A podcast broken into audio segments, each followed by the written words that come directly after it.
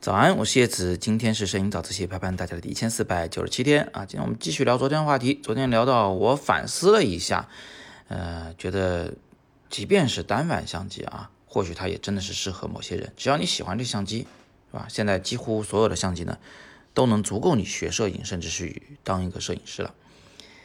那么这就又引发另外一个问题啊，就是因为我是搞摄影教学的，对不对？我常年就会被大家问呢，什么相机适合我呀？对吧？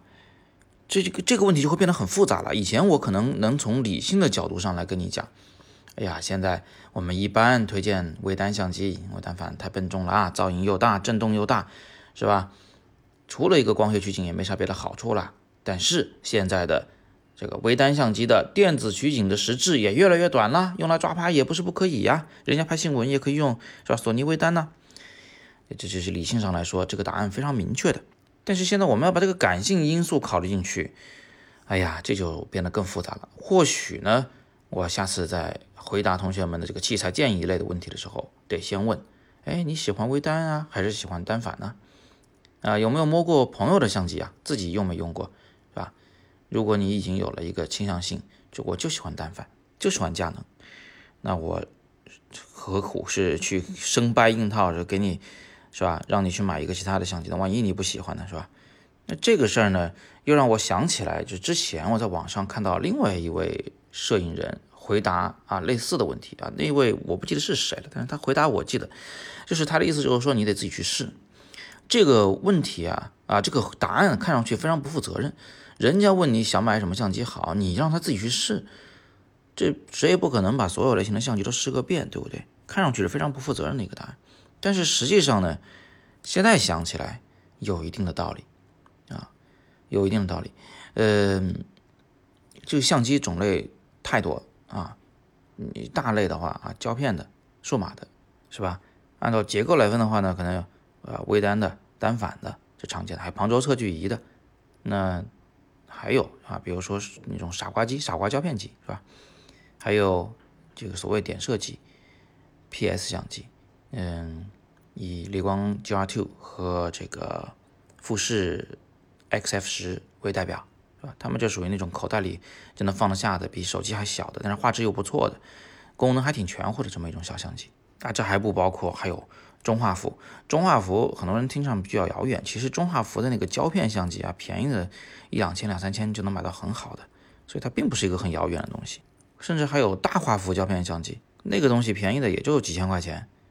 比一台全画幅的这个微单可能还便宜很多，所以我们手头的选项其实是非常非常丰富的。那到底怎么办呢？嗯，我觉得是这样子啊，就是如果你不太讲究说一定要搞到一个最优选的话，那你可以直接问我说：“叶老师，我买个什么相机好啊？”啊，我肯定推荐你微单。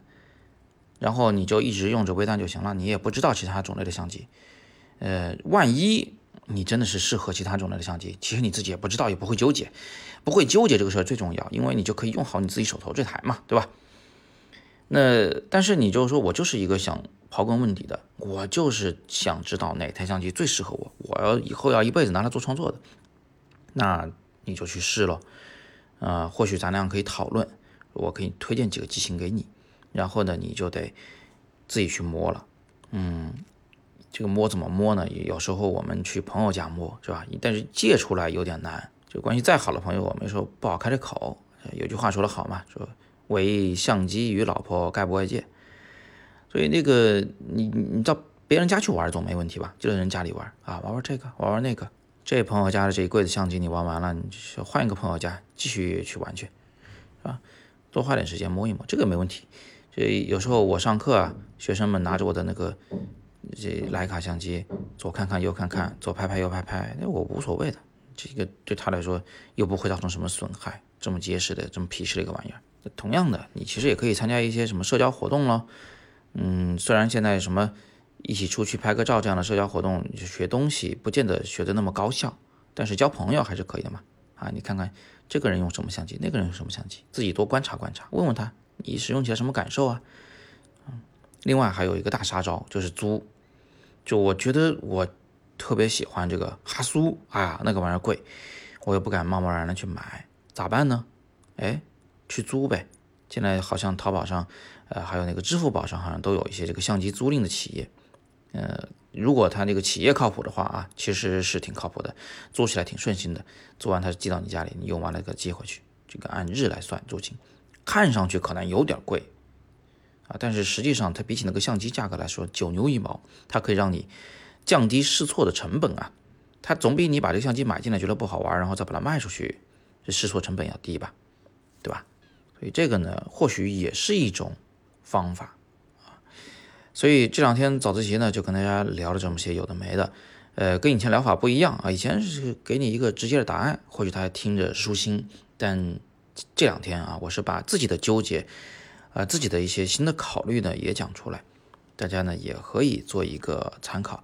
总之呢，你是一个。普通的摄影爱好者对器材这个方面没有那么大的要求，呃，没有说还又要手感又要颜值又要品牌又要什么七七八八的全要考虑到的话，那你的选择其实相对比较简单，这是个很幸福的事儿。但如果你本来就是有点那么个器材党啊，我不带贬义啊，就是你就是喜欢工具，这这个是人类的天性啊，喜欢工具。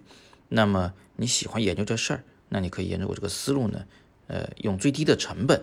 去看看哪个工具更适合你啊，找到，对吧？你最终心仪的那个伴侣，好吧？那今天我们就简单的先聊这么多。还是那句话啊，更多这个摄影问题可以在底部留言来问我，我会尽力的为你解答。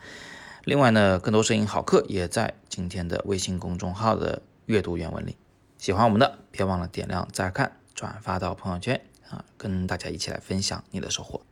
今天是摄影早自习陪伴大家的第一千四百九十七天，我是叶子，每天早上六点半，微信公众号“摄影早自习”，不见不散。